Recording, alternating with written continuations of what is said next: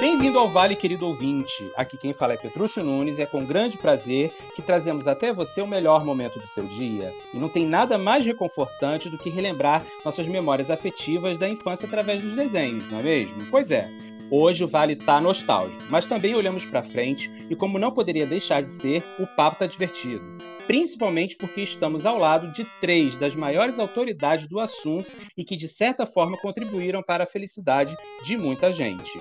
Por isso, trouxemos nada mais, nada menos do que a diretora de arte e ilustradora de projetos como Ico Zip, do canal NetGeo Kids, e do desenho Irmão do Jorel, do Cartoon Network. Direto do Copo Estúdio, bem-vinda ao Vale, Marina Vasconcelos. Oi, muito obrigada pelo convite. Eu estou agora até envergonhada com o termo autoridade. Boa noite, Pode... gente. Pode ter certeza que é assim. E enriquecendo a paleta de cores desse programa, aquela que emocionou a todos através dos quadrinhos, compartilhando sua história pessoal com o coronavírus. Bem-vinda ao Vale, Thaisa Maia. Oi, gente, tudo bem? É um prazer Oi. estar aqui. E direto da sala de justiça, o dono do maior canal dedicado aos cartoons e cultura pop, e investigador aguçado da história das animações. Bem-vindo ao Vale, Andrei Bedeni. Opa, boa noite a todos. Boa noite, Petrúcio. Um prazer estar aí com vocês sempre bom, né, poder falar mais sobre animação, sobre desenhos antigos e é. conhecer mais os bastidores das coisas que marcaram nossa infância e nossas vidas. Obrigado, Andrei.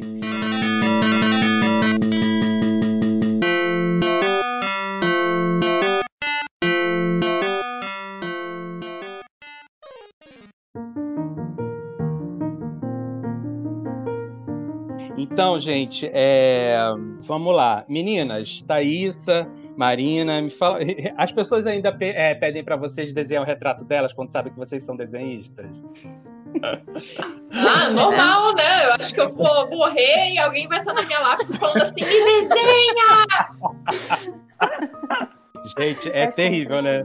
É sempre assim, né? Quando as pessoas descobrem que a gente sabe desenhar, pronto. Ai, Não, faz o meu retrato. Que... Não, e depois que você começa a trabalhar com desenho animado, então as pessoas começam a pedir pra você desenhar os personagens. Meu Aí você Deus. fala, não, calma, eu faço o cenário, eu não desenho Isso. personagem. Mas elas não querem saber, elas querem que você desenhe personagem, personagem que você nem sabe qual é. Isso. Então, assim, é, é, complicado. Não, é complicado mesmo, né, gente? Não, e, e, e, e o pior é quando pedem pra gente desenhar um retrato. Ah, faz meu retrato. Quando assim, quando eu tenho um pouco mais de intimidade com a pessoa, eu falo assim: olha só, vamos fazer o seguinte: pega teu celular, o seu celular vai trabalhar melhor do que eu. Eu falo. Agora não, assim, quando. É complicado, né? Porque se Nossa. Não, aí, ferrou. É o, melhor, é o melhor ainda quando a pessoa te pede o retrato, aí você vai lá, você desenha do seu jeito, que pode ser tipo um boneco muito doido. Aí a pessoa olha com aquela cara de desespero, sabe? Tipo, não era bem isso que eu queria. É verdade. Não, é igual. É, é, assim, eu acho muito corajoso esses, esses caras que são. Esses ilustradores, né, que são contratados para fazer é, caricatura em festa de casamento, gente. Oh, meu Deus. Nossa. Que responsabilidade. Porque fica assim, gente. Quando eu vejo, eu falo assim: olha, acho que não ficou muito legal, mas enfim. acho muita coisa. Ah, Você desenha uma. A galera tá toda doidona, ninguém vai ver se tá é, ou não, só no dia Na hora tá tudo. Aí Ai, já tá em casa. Eu. Uhum, Andrei, você desenha também? Olha, eu, eu arranho. Arranha? Eu sei, fazer Já... um story, eu sei fazer um bom storyboard, digamos assim. Ah, sim, mas até mesmo porque a profissão te obriga, né? sim, sim. Mas desenhar que nem vocês, não. Tô, tô longe ainda. mas nada que um, um, um, bom treino não resolva, né? Eu, falo, eu, assim, eu, dou, eu sou professor de arte, mas eu também dou aula de desenho, né? E assim, eu, hoje eu meio que é, depois de muitos anos, eu estou me aventurando no desenho digital que eu protelei muito para fazer. Mas, assim, no desenho digamos, analógico, eu, eu sempre falo para os meus alunos, né, que a questão nem sempre é só o dom, né? Muita coisa a gente consegue fazer porque a gente aprende técnicas, né? Eu, quando eu era mais novo, eu detestava pintar meus desenhos. Hoje eu amo pintar os desenhos. Mas por que, que eu não gostava? E o que eu falo sempre para eles é porque eu não sabia pintar, né? E quando você aprende técnicas, você acaba adquirindo uma bagagem melhor e você tem mais coragem para fazer seus desenhos, né? Marina, é, conta um pouco aí pra gente da sua relação com a animação e como é que foi sua trajetória profissional. Bom, é, é o seguinte, eu podia começar falando assim, ah, eu sempre desenhei, mas eu acho isso uhum. meio ridículo porque eu acho que toda criança desenha, né? Isso. É, mas no meu caso, é, os meus pais eles também são da área das artes. Meu pai ah, é bacana. Ele também é ilustrador. Ele é mais para área de editorial, então ele ele é diretor de arte de uma revista científica infantil ah, chamada Ciências das Crianças. E a minha mãe, ela fez faculdade de comunicação visual e design na FRJ. Show. E ela trabalha como diagramadora. Ah, que bacana. Então, desde sempre eu tive muito estímulo para ser desenhista. Meu avô também era desenhista, então é uma longa linhagem de desenhistas. e aí eu continuei, eu sempre gostei muito de desenhar, então quando eu fui pensar assim, ah, tá na hora de eu começar a pensar mais para o futuro minha profissão, eu não, nunca tive assim muita dúvida de que eu queria ir para esse caminho.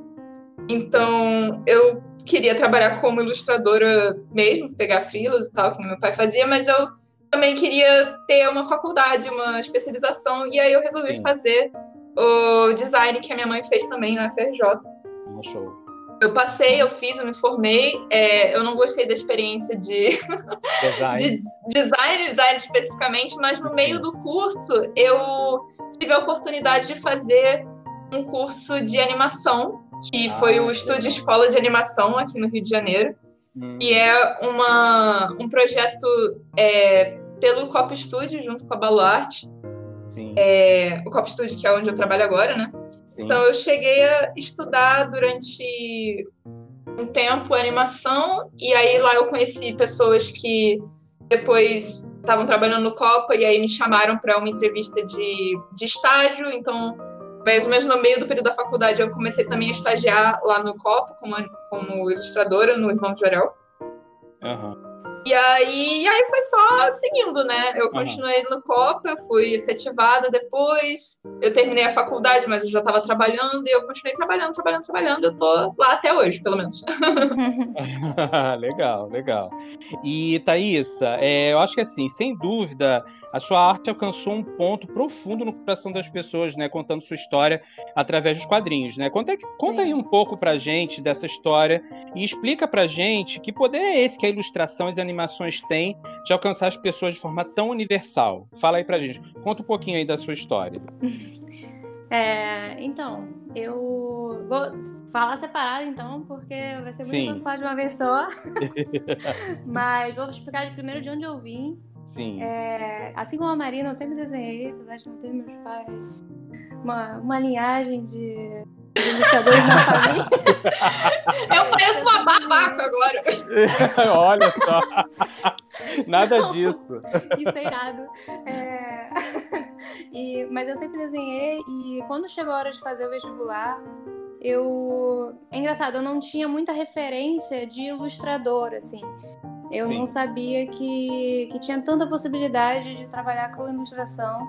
Apesar, eu olho para trás e tipo, caramba, eu fazia ilustração pro jornal da, do colégio, sabe? Eu fazia várias, lettering pro, pra minha turma, eu fazia várias é. coisas, assim, de design mesmo, logo da, que tinha eu fazia, eu, eu, fazia, eu fazia o cartaz de caricatura dos alunos da sala, você acredita?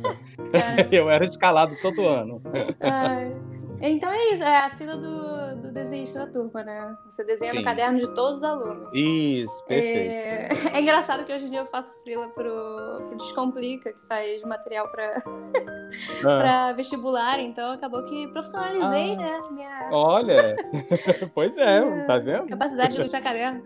Mas enfim, aí eu entrei na faculdade de design Uhum. Ainda sem saber que ia ser ilustradora, mas eu tive sorte de logo no começo conhecer uns professores que foram muito chave assim para mim para ser referência no que eu podia fazer como ilustradora. Sim. É, então eu colei nesses caras e Show. um deles até me acompanhou até o final da, da graduação, que é o Ari. Ari Moraes, ele é uhum. infografista, enfim, ilustrador Incrível. Ele é o quê? Eu... Infografista. O que, que é um infografista? Ele faz infográfico. Ah, sim, sim, sim, lembrei. É, ele trabalha com, trabalhou com muito tempo, ainda trabalha, né? Pra jornal e dá aula também. E, enfim, E conta aí um pouquinho então... da história, como é que você ficou famosa. Fala aí pra gente. Eu te conheci através da sua fama, porque na, quando, quando é, é, eu te conheci, na verdade eu já te conhecia antes. Quando me, me deram seu contato, eu falei assim, gente, mas eu já vi isso no Twitter. Porque assim, eu, eu uso muito o Twitter, né? Não falo a minha uhum. arroba, porque lá eu gosto de ser bastante polêmico. já fui cancelado é um várias seu... vezes. É isso, mas assim, tipo, e eu já tinha visto, eu, se eu não me engano, acho que eu até retuitei a, o, a sua postagem lá. Aí depois, né, para fazer a pauta do programa, pesquisando, buscando uhum. convidados, aí quando falaram assim, gente, não acredito. a famosa Thaís Maia. Nossa, arrasou, muito bem. Aí não, conta aí então... pra gente, como é que foi essa história? Eu formei na faculdade, fui trabalhar, trabalhei um tempo no Cop Studio com animação. Mas desde que eu me formei, eu tava. Eu sempre mantive uma produção de trabalhos pessoais em paralelo. Uhum. E isso foi muito bom para mim. Eu acho, inclusive, importante para todo mundo que trabalha com arte, trabalha com.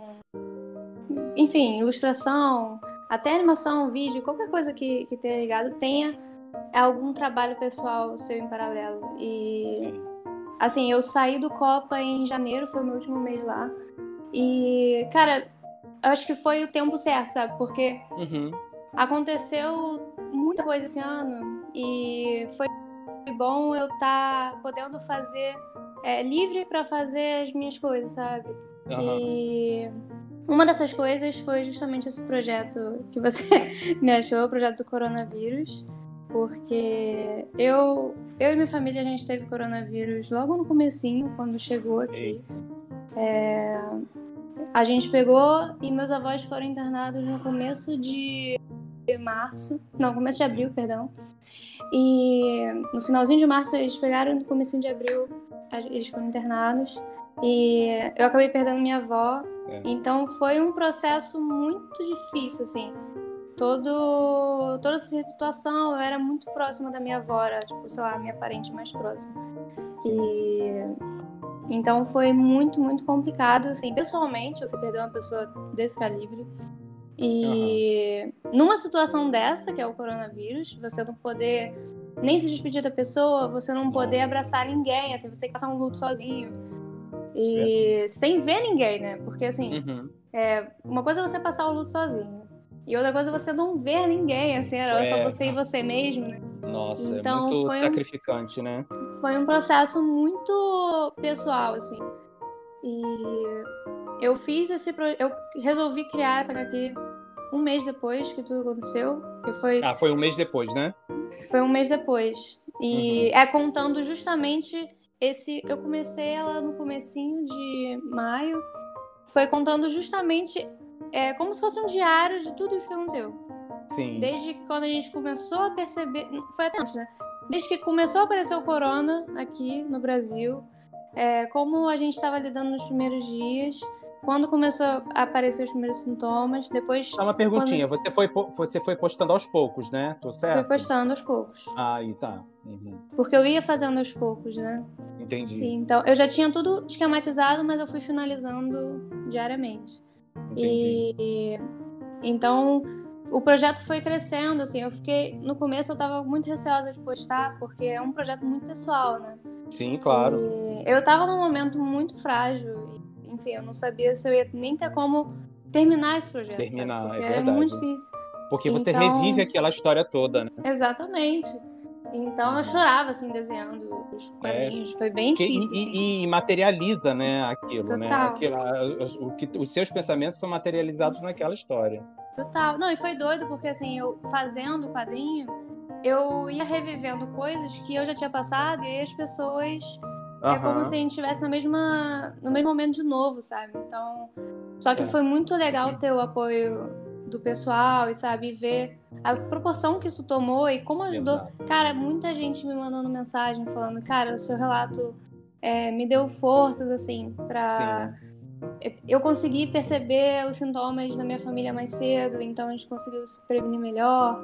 Correr atrás. É, enfim, deu apoio a gente que estava na mesma situação, então foi uma maneira de ressignificar para mim. E uhum. também esse projeto foi muito interessante, assim, no, no, até no ponto de vista mais geral, assim, de carreira, porque Sim. eu tava vendo. pensando muito assim em como a gente. as histórias que a gente conta. É, elas são. É, tem que ser verdade pra gente, sabe? Tipo, você não pode contar uma história que. Sim. que não seja verdade pra você, que ela não vai, sabe, chegar nas pessoas. Então, Exato. Então, essa história, ela foi assim crua, muito uma coisa que era eu e o que minha família viveu. Então, como uma coisa tão específica, né? Tipo, a minha relação com a minha avó, a minha vivência com a minha família, é...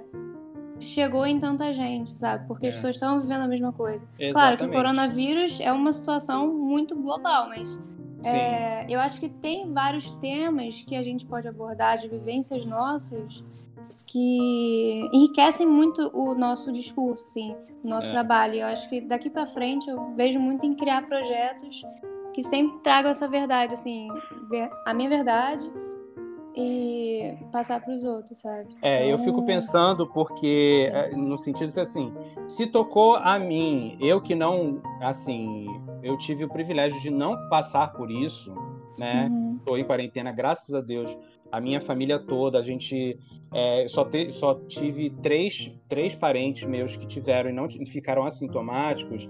Essa sua história, ela me, ela me tocou tanto. Eu chorei muito quando eu li aquilo, porque Caramba. foi muito profundo. Eu fiquei bem mexido com aquela história. E depois eu fiquei uhum. imaginando quem passou por isso lendo a, a lendo a, a, sua história em quadrinho, Sim. porque aquilo é tão pessoal que nenhum uhum. jornal, nenhum texto, nada vai conseguir é, fazer com que as pessoas saibam qual é a dor que se sente nesse momento tão difícil, Sim. né? Eu acho que você conseguiu usar a arte de uma maneira que traduziu exatamente isso que essas pessoas sentem. Eu acho que foi por isso Sim. que a ela conseguiu sensibilizar quem não passou e conseguiu tocar num ponto do coração das pessoas que passaram por esse processo e que foram é, que foram tocadas, né, pelo que você Sim. passou. Então, olha, hum. realmente foi um trabalho maravilhoso. Tá Obrigada.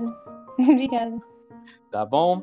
E Andrei, olha só, se tem um lugar onde as pessoas encontram curiosidade sobre animações, é no seu canal, com certeza.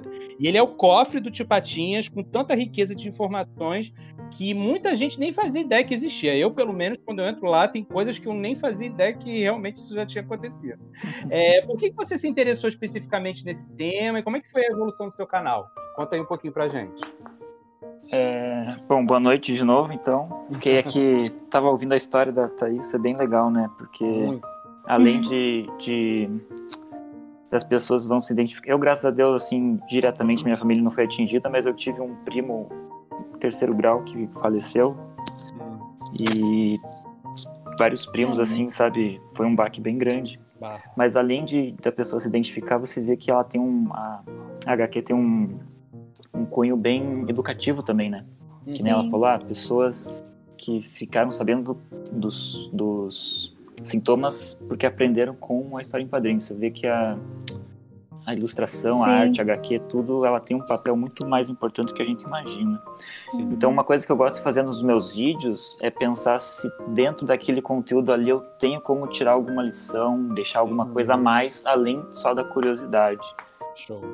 É, mas assim, então respondendo a sua pergunta, é, eu sempre fui muito apaixonado por cinema e bastidores e efeitos especiais. Então, quando é, em 2000 eu tinha 10, quando eu fiz 10 anos, é, eu pedi de aniversário uma placa de captura. Porque eu queria, porque eu queria. Só que não é por um bom motivo. Aí sua mãe deve ter perguntado, tá, filho, mas traduz pra mamãe o que, que, que, que é isso? O que, que, trata, a... que, que se trata? Na verdade, o que aconteceu foi no ano 2000, é, eu já usava a internet e aí tinha um site que era GokuZ era gokuz.hpg, eu acho, .com.br, uma coisa assim, e ele colocava episódios de Dragon Ball e Cavaleiros do Zodíaco. Uhum. E a qualidade era horrível, era um lixo, mas assim, era o que você tinha, entende? E eu falava, é o que tinha. Uhum, e eu falava, nossa, como é que ele faz isso? E aí eu fui pesquisando e tal, pedi pro meu pai me ajudar na época. E aí a gente descobriu lá numa loja que para eu poder fazer igual eu ia ter que ter uma placa de captura. Uhum. E aí foi assim que eu comecei, pedi a placa, ganhei de aniversário. Oh, comecei a pegar os VHS de gravação antiga de rede manchete e tal, né? E subi pra internet. Eu não fazia ideia que isso era pirataria na época.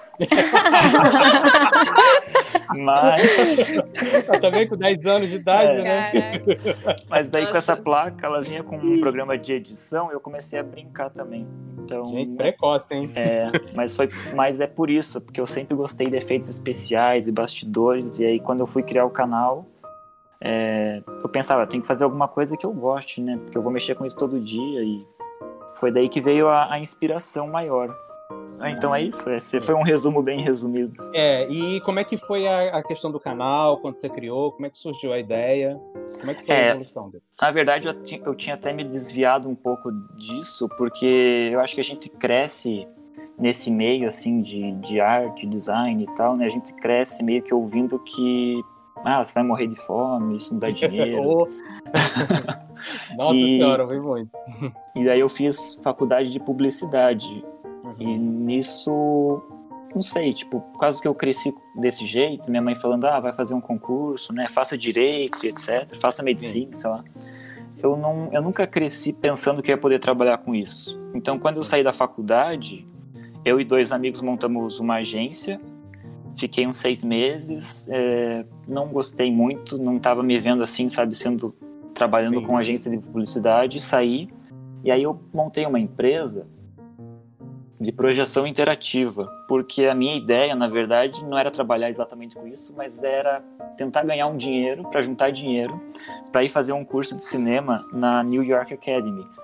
É, só que daí deu tudo errado, eu fui à falência e fiquei, fiquei, totalmente sem dinheiro. Caramba. E aí, depois disso, isso já era tipo começo de 2012. Não, o que, que Mas é? O que, que, seria a projeção a interativa? A projeção interativa, ela é assim, você usa um, um projetor é que hoje em dia talvez já tenha evoluído muito, né? Mas naquela época era um projetor que você conectava em um Kinect e ah. conectava em um computador. Então, quando você passava na frente do Kinect, ele as imagens elas se mexiam, você conseguia tipo chutar uma bola e fazer um gol, umas ah, coisas assim. entendi. Legal. É. Daí deu tudo errado. E daí Poxa. nisso Início de um é... sonho, deu tudo errado. Aí meu pai e minha mãe falaram, ah, é... vê se agora não inventa nada que tenha que pôr dinheiro, né? Porque Ué. você já tá sem dinheiro, eu não, eu não vou ter para te emprestar, nem tua mãe, não sei o que e tal. Então, que, quando a gente começou a agência, eu também coloquei ali um dinheiro, a gente rachou para abrir CNPJ, alugar uma sala e tal, né? Então, tudo envolvendo é Curitiba, dinheiro. né? É, isso. Uhum. E nessa, aí eu tinha que pensar alguma coisa que não precisasse de dinheiro e meu pai viu uma reportagem, passou na TV, aqui no, no jornal local, com o Gustavo Horn. É, não sei quem já viu, é que no começo do YouTube ele bombava bastante, né? Agora ele tá mais focado, acho que em montar comerciais e tal. E aí fez essa reportagem falando sobre ele e sobre jovens que ganhavam dinheiro com o YouTube. E meu pai me chamou, falou, já que você gosta de vídeo, não sei o que, olha essa reportagem. E foi aí que eu fui atrás para ver que, pô, como é assim os caras estão ganhando dinheiro com o YouTube? E eu descobri e tal, e comecei a estudar, e aí decidi que eu ia criar um canal. Mas a minha ideia, na verdade, era, ah, vou fazer um canal ali para tirar uns 2, 3 mil por mês e vai ser meu uhum. trabalho. Foi meio por isso. Não imaginei que o YouTube ia crescer tanto, ia ser essa Babilônia que é hoje em dia. Nossa, com certeza. E aí você. Ele começou chamando o é, canal Você Não Sabia, né? É, isso. Que eu queria um nome que fosse bem. Como é que fala? Bem coringa, né? Foi um meio que com um pé atrás, assim, ó, eu comecei falando de animação e filmes, mas eu pensei, ah, vai que dá errado, eu posso começar a falar de, sei lá, 10 coisas que você não sabia sobre Júpiter e o espaço. é verdade, é. O, o título ele não, não, não diz exatamente o que que é, né? Você fica, é. tem mais de liberdade. E aí Mas você teve gra... que trocar o nome, né? Eu troquei esse ano por uma questão de tava dando muita confusão e muita piadinha, porque tem o Você Sabia. Tinha Mas o, o Você Sabia é anterior ao seu? Não, ele é um ano mais velho. É, né? porque eu só Não, conheci isso, depois. ele começou em 2013. Você veio antes. Isso. Mas do, na internet as pessoas não se preocupam muito com essas coisas. É, é porque eu como eu sou já da velha guarda da internet, já uhum. essas evoluções eu acompanhei. E realmente esse, esse, esse, povo aí não, tem um pouco de dificuldade com história, aí não, não, não sabe identificar essas, é, essas. Eu diria que hoje eu vivo uma crise existencial de nome, assim. o canal tá com o meu nome, mas nada garante que daqui um mês eu não descubra um novo nome que eu ache mais legal, sabe? Ah, mas, mas quando. Mas assim, a galera que já te acompanha antes, quando se procura lá você não sabia, sempre direciona pro teu canal. Sim, sim. Continua. Uhum. Até pelas hashtags, pelo sim. histórico. É. é, hashtags não, né? Tags. É, tag.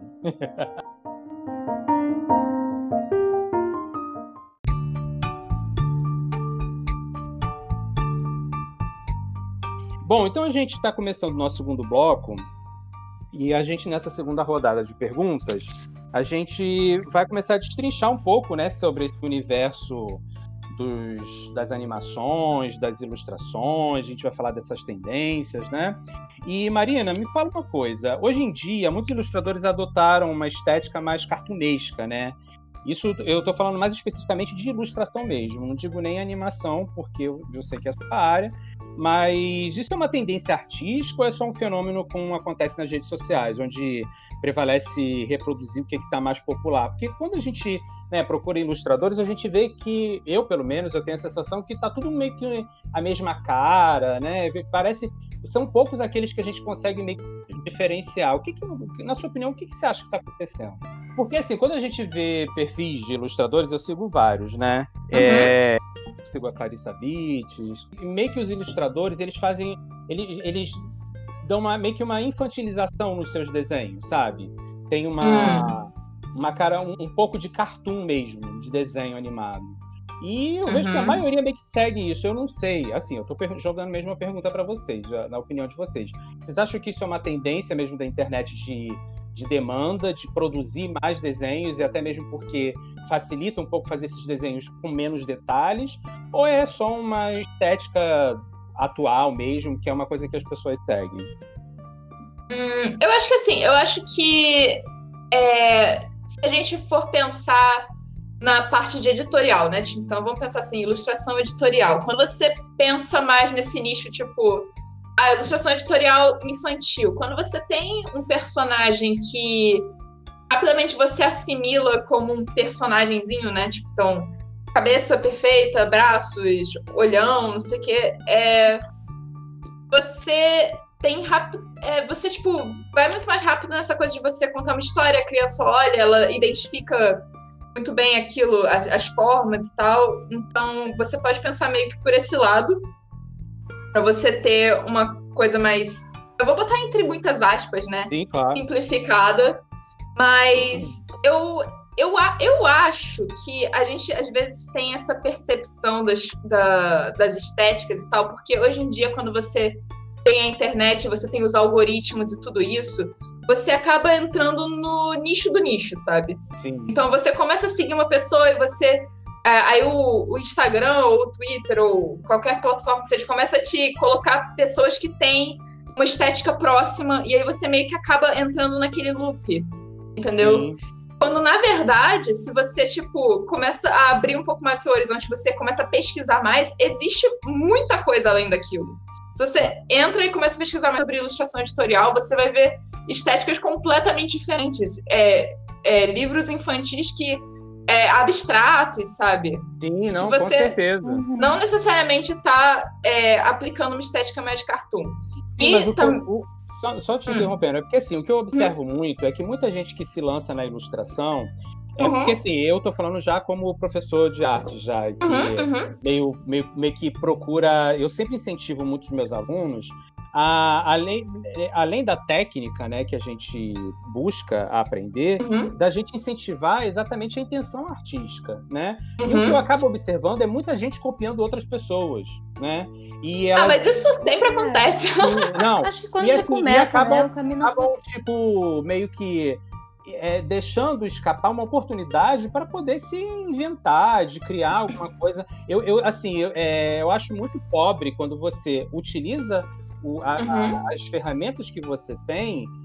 Assim, eu acho que copiar, eu sempre falo para meus gente, principalmente na ilustração, copiar não, tem, não é um pecado, até mesmo porque isso é, facilita a sua memória visual. Uhum. O problema é quando você transforma isso numa regra, em detrimento da, da, da arte, entendeu? Uhum. Tem que trazer coisas novas, né? Como a Thaísa trouxe, a temática, o que a gente uhum. não simplesmente copiando. Bom, pelo menos é a minha. É, é, então. Assim, eu acho que eu acho que é meio que eu acho que vai meio que um caminho. Por exemplo, porque eu penso, eu, assim, eu vou lembrar de mim quando eu tinha, sei lá, é, 14 anos, e aí eu comecei a descobrir, sei lá, mangá. E aí eu queria desenhar que nem um mangaká, sabe? Eu queria fazer o desenho do Naruto. E aí eu ficava lá desenhando Naruto, desenhando no Yasha, aquela coisa toda. Mas aí você vai entrando mais, você vai, tipo, caminhando, caminhando, e você vai descobrindo outras coisas, você vai, tipo, é, estudando mais. Se você gosta, né? Claro, você persiste nesse caminho da, de ilustração você se aprofunda naquilo, você vai lá para trás, você vê pessoas, tipo, lá de trás, de outros movimentos artísticos, você também vê outras coisas ao seu redor, tipo, que não existe só mangá, que tem o desenho, tipo, de quadrinho americano, então que tem também gente que faz pintura abstrata, e você começa a assimilar tudo que você vai gostando, e você vai criando aquela sua sopa de inspirações, Sim. né? Sim. E aí, no meio daquilo, você começa a seguir o seu próprio caminho. Exato, exato. É, eu, eu considero, por exemplo, que o meu trabalho pessoal, hoje em dia, ele. Você olha e você ainda vai ver, talvez, alguma influência de mangá em certos, em certos desenhos. Mas eu não considero meu desenho um mangá, sabe? Definitivamente Sim. não é. Mas isso e... faz parte do DNA do, da, da, da, sua, da, sua, da sua fonte artística, né? Isso está tá em você. Você criou o seu estilo a partir exatamente da sua experiência, né? Uhum. Agora... Mas eu acho que com todo mundo é assim. É... Eu, eu, eu entendo que, assim, a gente às vezes vê coisas que, pela época que a gente tá, né, fica, tipo, sendo contemporâneo um do outro, então você vê similaridades e tal. Mas eu não acho que a gente vai dizer que hoje em dia, tipo, tá tudo muito cartunesco, algo assim. Sim, sim. É, mas assim, eu também gosto de pensar que às vezes você você cria é, um personagem mais nesse estilo, né, entre muitas aspas, cartoon. Às vezes você pode estar pensando mais à frente, tipo, ah, eu tô fazendo esse personagem aqui, mas pode ser que eu queira investir nele para fazer um pitch de animação. Pitch é quando você elabora um projeto de animação porque você quer tentar levar isso para algum canal, algo assim. Então você já cria um personagem pensando também como vai ser para ele ser animado no futuro. Sabe? Porque se você cria um conceito de um personagem que é tipo super super elaborado com um render de pintura digital muito incrível, você vai chegar para animar aquilo não vai funcionar. Então, uhum. sei lá, também eu acho que tem um pouco disso assim às vezes quando eu penso num desenho. Entendi. E você, Thaís? Eu concordo, assim, com o que a Marina disse. Eu vejo muito o cartoon como... É um recurso, mais do que necessariamente um estilo. Porque uhum. eu vejo muito, assim, no meu trabalho, tem momentos que o cartoon funciona, que eu uso é, ferramentas, assim, do cartoon para fazer trabalhos meus, ou, enfim, até cenas, assim, dentro de um projeto. Mas eu não vejo o meu traço, assim, como cartoon essencialmente. E eu acho que. Eu não vejo assim como. Ah, hoje em dia é tudo cartoon. Não, é. Assim, como ela disse, tem muitos traços diferentes. E eu acho que é questão de você ver para que, uhum. que aquilo ali tá funcionando, entendeu? Sim. Tipo, sim. eu acho que as pessoas usam isso em determinados nichos específicos. É, e em outros também funciona de outra forma. Mas em, em relação ao estilo pessoal que, que você comentou, né? Uhum. É, eu acho que as pessoas, ainda mais no, vendo o contexto geral, assim, você começa pegando referências e vai juntando aquilo a você. Sim. Então, o seu. Assim, o seu desenho final ele vai ser o retrato do, de tudo que você gosta, de tudo que você acha legal, acha bonito. Então, se a pessoa gosta de uma coisa que é mais mangá, o traço dela vai ter alguns traços de mangá. Uhum. E até coisas fora de desenho, cara. Por exemplo, eu comecei a jogar Animal Crossing recentemente, e aí eu falei pra Marina, caraca, Marina, tem coisas aqui que eu tô entendendo muito mais seu traço depois que eu comecei a jogar esse jogo.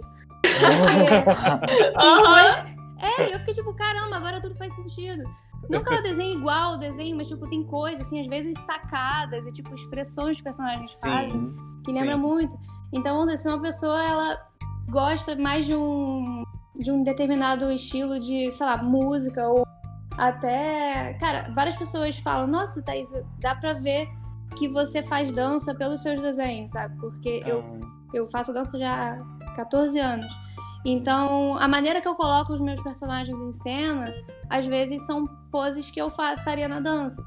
É, a maneira de colocar eles em cena. Então, tudo isso vai compondo o seu estilo, entendeu? Então, às uhum. vezes, vamos dizer, a pessoa que ela tem um estilo muito cartoon, às vezes ela tem muitos referentes cartoon, ou então ela trabalha com cartoon. E outra coisa que você falou também que eu não, não concordo tanto, assim, é que a cópia é necessariamente ruim. Tipo, cara, não. A capacidade de você copiar alguma coisa é, serve muito para estudo. Tipo, não, mas quando é, eu... é mas, não, eu, mas eu destaquei isso realmente, que é, é que eu, que eu falo sempre, eu incentivo aos meus alunos, assim, gente, a cópia ela é até fundamental para você criar uma memória visual. Uhum. O problema é o que eu destaquei é que o problema é quando a pessoa usa isso como regra no trabalho dela, entendeu? Não, então, e lá no copiar. Quando você trabalha no, num estúdio de animação, você tem que saber copiar, você tem que saber reproduzir sim, um estilo. Sim para você fazer. Se você estiver colocando a sua personalidade no trabalho, pode ser que fique fora da série. Sim, não vai Sim inclusive é essencial, né? Às vezes a gente pois tem, é, tem questões que, tipo, fazer. ah, fulano, pô, o trabalho pessoal de fulano é incrível. Só que aí você coloca fulano para trabalhar na, no departamento do, do cenário e aí ele não ah, consegue entrar no estilo de jeito nenhum. Legal, e você fica é tipo, é verdade, é verdade. pelo então, amor de Deus, eu preciso que você desenhe Isso. assim, sabe? Exatamente. É, tem é assim, algumas pessoas não têm essa flexibilidade, né, de mudar, né, de Pois é. é. Eu mesma considero que no meu trabalho pessoal eu tenho, tipo, várias facetas de estilo, porque uma hora eu tô desenhando mais fofinho, tipo, Thaís só falou, né, meio Animal Crossing e tal, fazendo as expressões. Outra hora eu tô fazendo uma coisa mais séria, com, tipo, os corpos mais, né, dentro de um estilo mais realista, entre aspas, e, uhum. e acho que é isso, sabe? É, não, não, com certeza. É igual acontece muito, acho que isso acontece muito em anime. Não, acho que não só em anime, né? Tem o, o, o Andrei pode até falar um pouquinho sobre isso, mas assim, acontece muito de você ter uma animação e é animada por é, estúdios diferentes, né? Aí você, por exemplo, sim, sim. é igual na época do Caverna do Dragão. Ah, eu acho que, se eu não me engano, acho que a uhum. última fase do Caverna do Dragão foi, foi um estúdio, se eu não me engano, coreano, não tenho certeza. Eles têm um traço meio bem diferente das primeiras temporadas, né, Andrei? Caverna do Dragão eu não lembro exatamente, mas um exemplo bom que aconteceu isso foi Tiny Toon. Que assim, foi animado por seis estúdios diferentes. Uhum. Então, e aí não foi numa ordem certa, né? Tipo, cada estúdio pegava um episódio aleatório, então você tá vendo o episódio 10 tem um traço, no 11 tem outro, no 12 tem outro e é lógico que a criança ela não percebe, mas quando você coloca lado a lado, você vê que é bem diferente. a é. Disney também, né? A Disney, ela tinha um estúdio, a Disney Toon Studios, ela animou alguns VHS na França, outros era na Austrália, e aí terceirizava para a Coreia, também dava bastante diferença. Entendi. Mas Marina, hum. isso, e, e, isso quando, quando isso acontece, o erro geralmente está onde? Está na direção artística?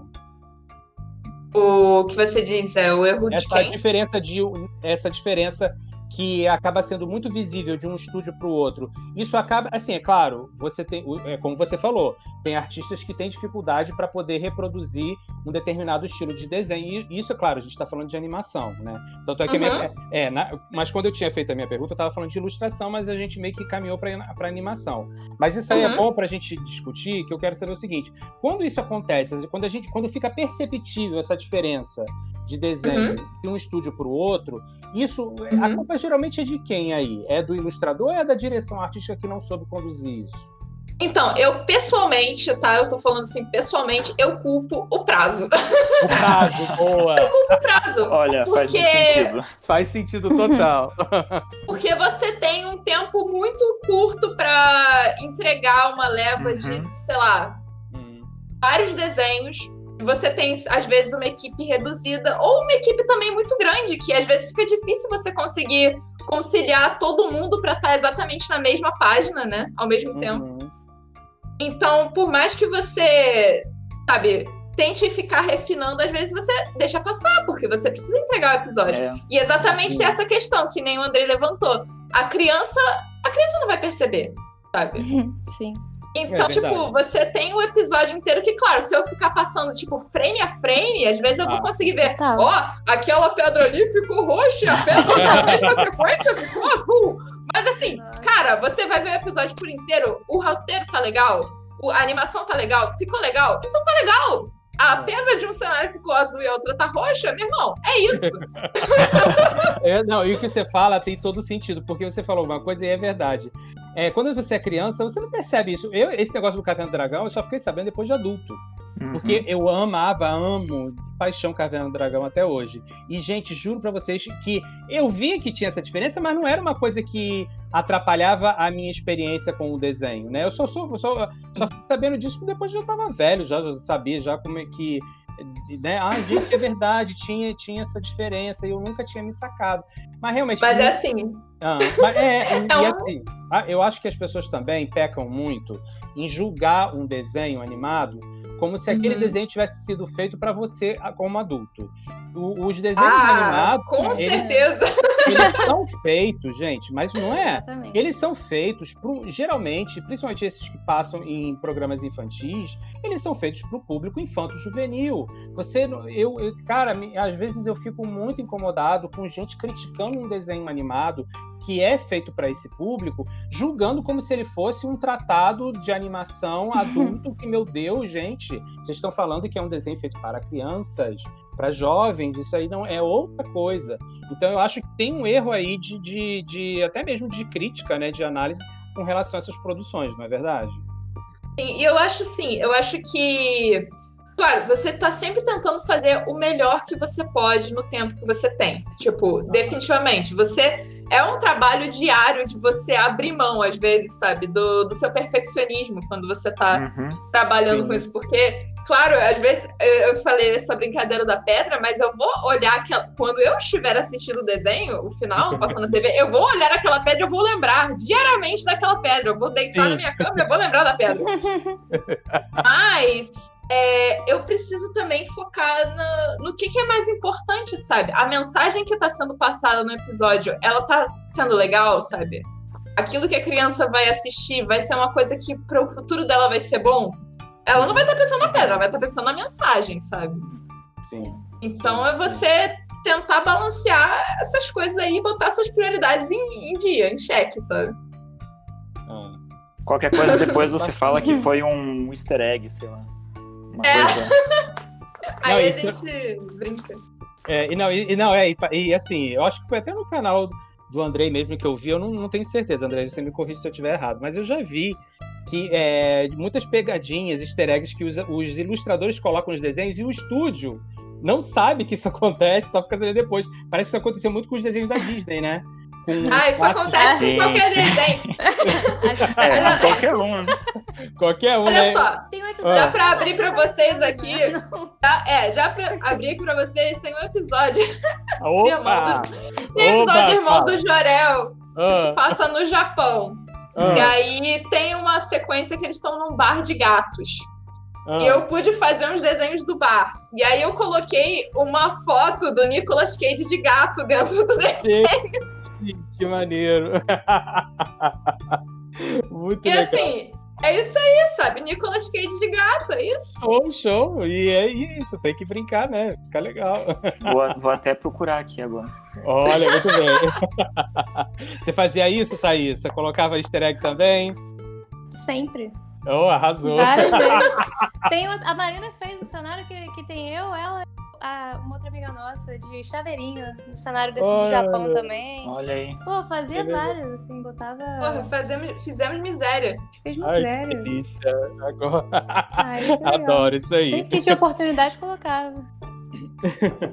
é, Andrei, é, hoje a gente ainda vive né, uma era de remakes e muitos desenhos, muitos desenhos sofreram ainda mudanças estéticas drásticas, né? No processo de alguns desenhos, né, com o reboot, né, você tem aí um processo meio que de infantilização dos personagens. Você falou já sobre isso no seu canal. Por que, que você acha que isso se tornou comum? Ah, eu acho que é um ciclo. Uhum. Acho que a gente já viveu isso e voltou agora, meio que até na. Eu não, não sei se é um processo de. Que dizem, né, Zeitgeist, ou tipo, a moda também. É meio que a gente tá revivendo os anos 80 para anos 90 e a própria estética do design, o Vaporwave, Synthwave. Explica para quem tá ouvindo a gente qual é a diferença de remake para reboot. O remake é quando você faz igual, assim. Não sei se o termo técnico exatamente tem que ser tudo igual, mas uhum. a ideia seria você refazer com uma nova qualidade. Seria tipo Hunter versus Hunter, né? Que é um remake. Uh, o reboot é você, você pega uma série que já acabou, ou sei lá, não acabou, não teve um final, mas você recomeça ela contando de um novo olhar, de uma nova perspectiva, trazendo uma modernização. É, seria mais ou menos isso. Então esse processo então, de é, e, infantilização que que é vejo... é mais dos reboots, né? E, é, isso, reboot. O que eu vejo é que a gente, tipo, a animação surgiu ali nos anos 20, anos 30, e aí foi caminhando e quando chegou nos anos 80, ela começou como se fosse talvez uma fase, uma moda, que, né, que a gente teve vários desenhos que foram ganharam personagens infantis, versões infantis. Sim. A gente começou com os Muppet Babies, aí teve os Flintstone Kids, Pequeno Scooby-Doo, Tiny Toons seria a versão criança dos Looney Tunes, né? Uhum. Tom Jerry Kids. Isso foi uma fase que provavelmente ela vários desenhos seguiram porque um deu certo e o outro tenta e dá certo e uhum. você surfa nessa onda. É, existe também uma questão de governo, porque nos anos 80 tinha muitos desenhos com violência. O governo cria regras nos Estados Unidos para tentar frear isso, tentar diminuir a violência nos desenhos é, e incentivar a produção de desenhos menos violentos, mais uh, assim como poderíamos chamar, não sei se infantis, mas mais leves, sei lá. E... Educativos, Ed... talvez? Educativos, verdade, também. É, tem, tem... Eles criaram leis que incentivavam as TVs, né, davam desconto em imposto e tal, para que, tipo, eu não lembro exatamente a faixa, sei lá, tipo, 30% da programação, tô chutando, que eu não lembro o número exato, mas seria tipo 30% uhum. da programação infantil, ela tem que ter algo hum, exatamente que assim, seja educativo, tipo, seria aquele pistas de blue, seria uh, o próprio Teletubbies entraria como educativo, né? Então eles tinham que destinar uma faixa para ensinar coisas para crianças. É, e uma das, e um desses processos também era tirar a violência e ser mais educativos, mas não tanto como se fosse um, um aprendizado, mas um não substituto de escola, sabe, mas assim tivesse ensinasse matemática e soletrar, esse tipo de coisa, mas tivesse um conteúdo mais leve, vamos chamar assim. Então, é, isso também ajudou e influenciou que os estúdios buscassem essa infantilização, que pega até acho que a metade dos anos 90. E aí você vê que isso meio que morre e começa a voltar agora, 2015, você tem ali o reboot do Ben 10, é, o Onde Está o Wally, a própria Shira agora ela tem uma, um ar mais. Ela não é uma criança, né? Mas ela tem um traço mais, mais próximo Sim. de uma adolescente.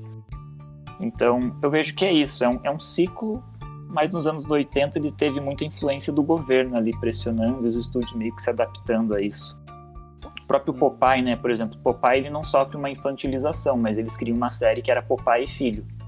É, ah, e aí ele é deixa de ele deixa de dar porrada é, ele come espinafre, mas ele não gosta de espinafre, é uma coisa meio educativa. Tipo, ó, é uma criança que não gosta de comer espinafre, ela, ele deixa claro, né, o filho dele. Ah, eu não gosto disso, mas puxa, ele me deixa forte. Uhum. E, enfim. Sabe, então... sabe, uma coisa, sabe uma coisa que me incomodava muito desenho? Alguns desenhos, né, dos anos 80 e 90, eu. É... Porque assim, eu acho muito ruim quando você trata a criança como se ela fosse burra. Porque, por uhum. exemplo, Gente, eu detestava, eu quando criança, eu lembro, eu detestava desenho que no final tinha aquela famosa lição de moral, entende? Poxa, eu acho engraçado. Eu ah, não, é engraçado hoje, mas quando você é, é criança, é, pode é como ser. se seu pai tivesse feito uma pausa no desenho e viesse te dar a lição de cagar regra na tua cara. Olha só, meu filho. É, você, mas por é favor, não pare com estranho. Mas isso mas... configurava, tipo, pro estúdio ou pro canal de TV chegar pro governo e falar, ó, tá vendo? Ele é, ah, ele é educativo, ele entra na, no, no critério. É, porque assim, me incomodava, porque, tipo assim, a criança, é, é principalmente eu, eu, é, eu dou aula também para criança. Gente, se, se, é, se você parar para pensar, a criança ela não é burra ela vai entender, se você fizer a coisa da forma correta, ela vai entender, né? E eu lembro que isso me incomodava quando eu era criança, porque realmente você, eu, eu via que era, eles estavam usando os meus personagens queridos é, com a fala de outra pessoa. Eu falei assim, é como se tivesse baixado um espírito da o espírito do, do, da regra e fala assim, olha só, agora eu tomei o corpo do He-Man e agora eu vou falar, olha crianças, por favor, não botem o dedo na tomada. Ai, gente, eu não suportava. e... Ah, sim, com certeza. Eu acho que, assim, é... Mal comparando, mas comparando. É como você tem, tipo, uma fábula e você tem um conto de fadas. Porque... Uhum. Você, Sim. na fábula, tá muito clara a mensagem, né? Você tem a fábula inteira e aí no final você tem ali te dizendo o que, que ela tá significando. E quando você tem um conto de fadas, você tem a história e por meio dela você assimila o que aquilo quer dizer para você mas tá de uma maneira, entre aspas, né, não óbvia. E, e, cada pessoa também consegue pegar a simbologia e aplicar na sua vivência. Então acaba ficando uma coisa mais interpessoal e menos genérica, digamos assim. Uhum. Sabe? Os filmes e séries eles passaram a ser mais inclusivos né, nos últimos anos, trazendo para a gente, para dentro da narrativa, personagens representativos, né, dos negros, dos LGBTs, né, e, e várias outras é, minorias, né, passaram a ser o centro da narrativa, né.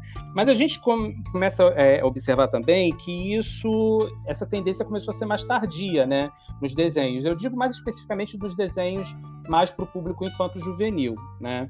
É, o que, que Marina, o que, que você acha? Por que, que isso acontece? Por que que é, para os desenhos animados, né, eles demoram um pouco mais para essas essas questões é, virem tomar o palco? Primeiro, eu acho que eu gostaria de separar é, essa questão de, tipo, a representatividade como a gente entende ela hoje é, de uma maneira muito mais assim. Por exemplo, você vê um desenho tipo Steven Universo. E aí Sim. você vê é, claramente toda a mensagem LGBT e os personagens que são LGBT de uma maneira completamente naturalizada, sabe? É, sem ser um personagem apenas que é, mas assim, é uma gama de personagens com uma sabe? Uma variedade de Não é tipo, que nem a gente tinha há uns anos atrás, ah, o melhor amigo do personagem é negro. Não, você tem personagens isso. negros diversos. É mais ou menos isso. É, mas também que é, é, meio que uma caminhada que você teve até chegar nisso, sabe? Uhum. Então foi aos poucos você foi tendo essas introduções até que você chegou nesse ponto que você conseguiu é, trazer isso de uma maneira muito mais ampla, muito mais natural é, numa animação. Eu acho, assim, uma opinião pessoal, talvez entre um pouco nesse esquema que a gente já, que o André até mencionou antes sobre a participação do governo é, e, e das produtoras e dos canais e tal nas interferências do que é permitido você colocar no ar, sabe? Porque se você está falando sobre animação, você está falando especificamente sobre animação para o público juvenil, é, imagina a resistência que alguns anos atrás você não tinha para você bancar isso, sabe? Não, eu quero uhum. fazer um show que vai ser com personagens LGBT, que o personagem principal é negro, sabe? É, eu acho que tem tudo isso envolvido. De quando. Porque é meio que aquela frase, né? A arte imita a vida. Então, quando você começa a ter mais essa Presença. essa abertura e tudo isso, essa presença no nosso dia a dia, você também começa. Vamos colocar isso aqui agora, sabe? A gente tá no momento para fazer isso. Então, eu acho que é meio assim, mas você sempre teve essas tentativas, né? Eu acho mas que na arte... foram muito explícitas, né? ah, agora é tipo, vou jogar na sua cara, graças a Deus. Sim. Bora, claro. vamos, vamos assim para não parar mais, por favor. Mas é, uhum. eu entendo que já, você já vem de muito tempo é, nessas tentativas, sabe? De vamos colocar isso aqui, vamos fazer desse jeito. Nem sempre é de uma maneira que seja é muito, digamos assim, é 100%, vamos dizer 100%, né? 100% positiva, porque se a gente pensar, por exemplo, ah, é, a gente já teve, sei lá, o filme da Pocahontas, mas aí Sim. você vai ver e. Gente, Pocahontas... não, só, só, só, só, um segundinho. Gente, vocês viram hum. Pocahontas 2? Não. Por favor, é horrível! Não. Gente, o que. Não, me... Ai, cara, ainda bem que eu lembrei na hora que você estava falando isso. Gente, o que é Pocahontas 2? Meu Deus. É horroroso. Cara, que bizarro aquela história. Ela larga o John Smith. Gente, é muito. Ela, ela fica mais branca, não fica? Não, é, não lembro disso. Mas, é cara, é, é, uma é história muito bizarra. É muito bizarro aquilo, gente. Nossa senhora. Uhum. Não, mas é exatamente isso. Tipo, você, você vai ter é, representações mais antigas, tipo, por exemplo, um Pocahontas ou um Mulan, ou algo assim. Só que se você vai olhar, as pessoas estavam envolvidas na criação, elas eram, né? Não eram uhum. indígenas ou chineses. Então você tem uma mistureba de situações e acaba que a voz não é exatamente como ela deveria ser. Essa questão mesmo do lugar de fala, eu acho. E hoje em dia é. você também tem pessoas que são minorias, são LGBT, são negras e tal, envolvidas no todo o processo da, da feitura do, do, projeto, do processo, né? Do, do final do projeto. Uhum. E isso cria uma nova camada de, de entendimento para as coisas. Porque você vai ter uns personagens com uma tridimensionalidade maior, você tem, você consegue sentir ali a vivência, sabe? Você a identificação que você vai ter com aquilo é muito maior. Assim, minha opinião, né? Uhum. É, então, não, mas, assim, é mas, você tocou num ponto que é importante, porque eu acho que essa representatividade vai muito da parte também de quem cria, quem, quem idealiza o desenho, né? Por exemplo, no Steven Universe a gente tem a Rebecca Sugar, né? Que ela é... é... Anjo. Amo essa mulher. É, não, não é? Então, ela, eu acho que ela tem um, exatamente por ela ser uma representante né, LGBT, ela, ela coloca, e eu acho que ela faz a, a, a coisa de uma maneira tão delicada, sutil, e que uhum. traz para a gente, não digo uma vivência, eu digo uma experiência, né? Uma Aquela experiência, uhum. isso, uma vez, exatamente, traz uma verdade dentro daquilo. Isso é muito importante. E eu volto a falar aquilo que eu falei é, anteriormente. A gente tem que deixar de achar que criança é uma, é, é, burra, a criança ela é inteligente, ela interage, ela consegue absorver as coisas.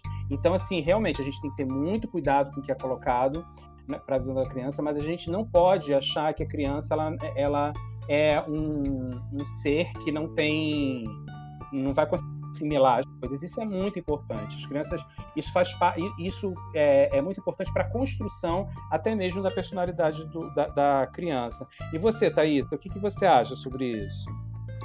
Não, eu acho nessa questão de. Eu, quando eu li eu lembrei muito da Vila César. Hum. Porque ela surgiu num momento muito delicado, assim, história racial né, nos Estados Unidos. Começou em 69, né?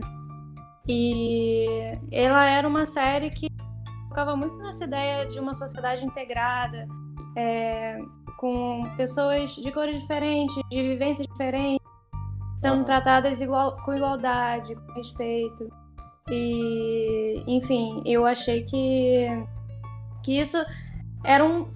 Assim, você vê que essas mudanças de, de representatividade vão acompanhando a evolução da sociedade, porque naquela época Sim. eles estavam vivendo toda aquela questão com Martin Luther King, então foi muito providencial ter alguma coisa nesse sentido naquela época.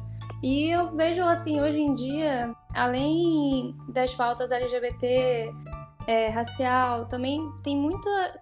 Eu vejo muito crescimento das pautas feministas, assim, sim, desenhos sim. animados, em todos os programas. Então eu acho que é uma. Não, eu acho que não é uma coisa de agora, eu acho que é uma coisa que ela vai acompanhando a evolução da sociedade, as demandas que as pessoas têm, porque você vê, cara, hoje em dia muita gente pedindo, cara, mais protagonistas negras, mais protagonistas mulheres. Então você vê que isso está acontecendo, sabe? Então, uhum. você vê agora vai lançar um filme da Pequena Sereia com a protagonista negra. Show. E muita gente reclamou, só que, gente, Pequena Sereia nunca disseram o tom de pele dela, sabe? Isso, exatamente. Então, enfim, eu acho que. E mesmo se tivesse dito, sabe? Eu acho que todo mundo tá livre pra fazer o que quiser. É. Então eu acho que vai muito nesse sentido. Eu acho que não é de agora, mas vai acompanhando a sociedade, muito também do que é possível ser feito, né? E... Porque assim, vamos dizer, uma pessoa é uma um time de produção que só tem homem branco. Uhum. hétero não vai criar um Steven Universe, sabe? Isso, com então, certeza. Isso não vai acontecer. É, porque a pessoa, primeiro, ela vai contar uma história dela, assim. Ela não vai Isso. surgir com, com a ideia de criar um negócio que não tem vivência. E mesmo se surgir, ela não vai ter a vivência para poder contar aquilo. Então Sim. vai ficar um negócio falso, um negócio sem verdade. E Sim. eu acho que vai muito nesse tom, essa questão. E, Andrei, que, é, como é que você vê isso, essas mudanças? É, eu não estudei a fundo, tipo, uma questão LGBT ou feminismo, mas eu tenho estudado bastante a questão racial, porque uhum. ano passado o Pedro, né, que é meu assistente, me ajuda com pesquisa, roteiro, ele chegou e falou: o que, que você acha da gente fazer um vídeo, é, desenhos que foram cancelados antes do primeiro episódio? Eu falei: pô, parece legal, né? Mas tem que ver o que, que vai ter aí, né? Quais vão ser esses desenhos. E aí ele me mandou uma lista que no meio tinha os Flagstones. É, Flagstones? É, os Flagstones, eles seria...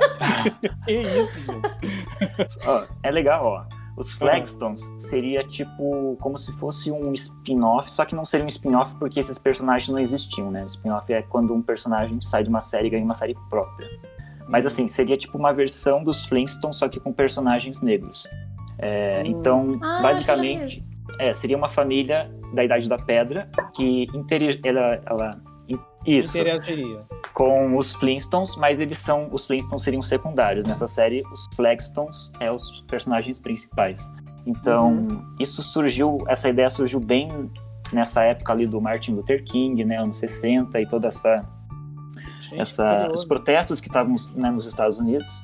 Sim. E o, a Hanna-Barbera queria fazer os Flagstones. Só que daí nenhum canal de TV quis comprar esse projeto pelo, por medo, por medo Sim. de como seria a reação da sociedade e tal. Sim. E aí você vê que o projeto foi acabou cancelado sem nenhum episódio.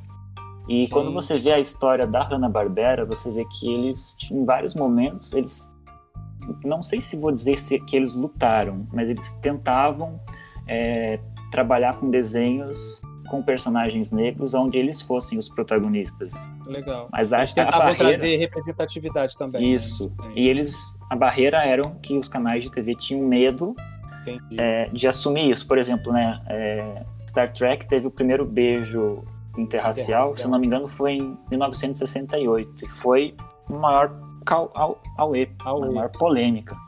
Sim. Então os canais tinham esse medo. Aí, dez anos depois, por exemplo, a Hanna-Barbera criou Gasparzinho, o Fantasma Espacial, que é uma série bem aleatória, assim, o Gasparzinho vai pro espaço e persegue é, vilões espaciais e tal. E nessa série, você, é, ele tem duas ajudantes. Uma é uma mulher branca e outra é uma mulher negra. E pela primeira vez na história da TV americana, você tinha a mulher negra, tipo, mais inteligente, mais líder do que a mulher branca.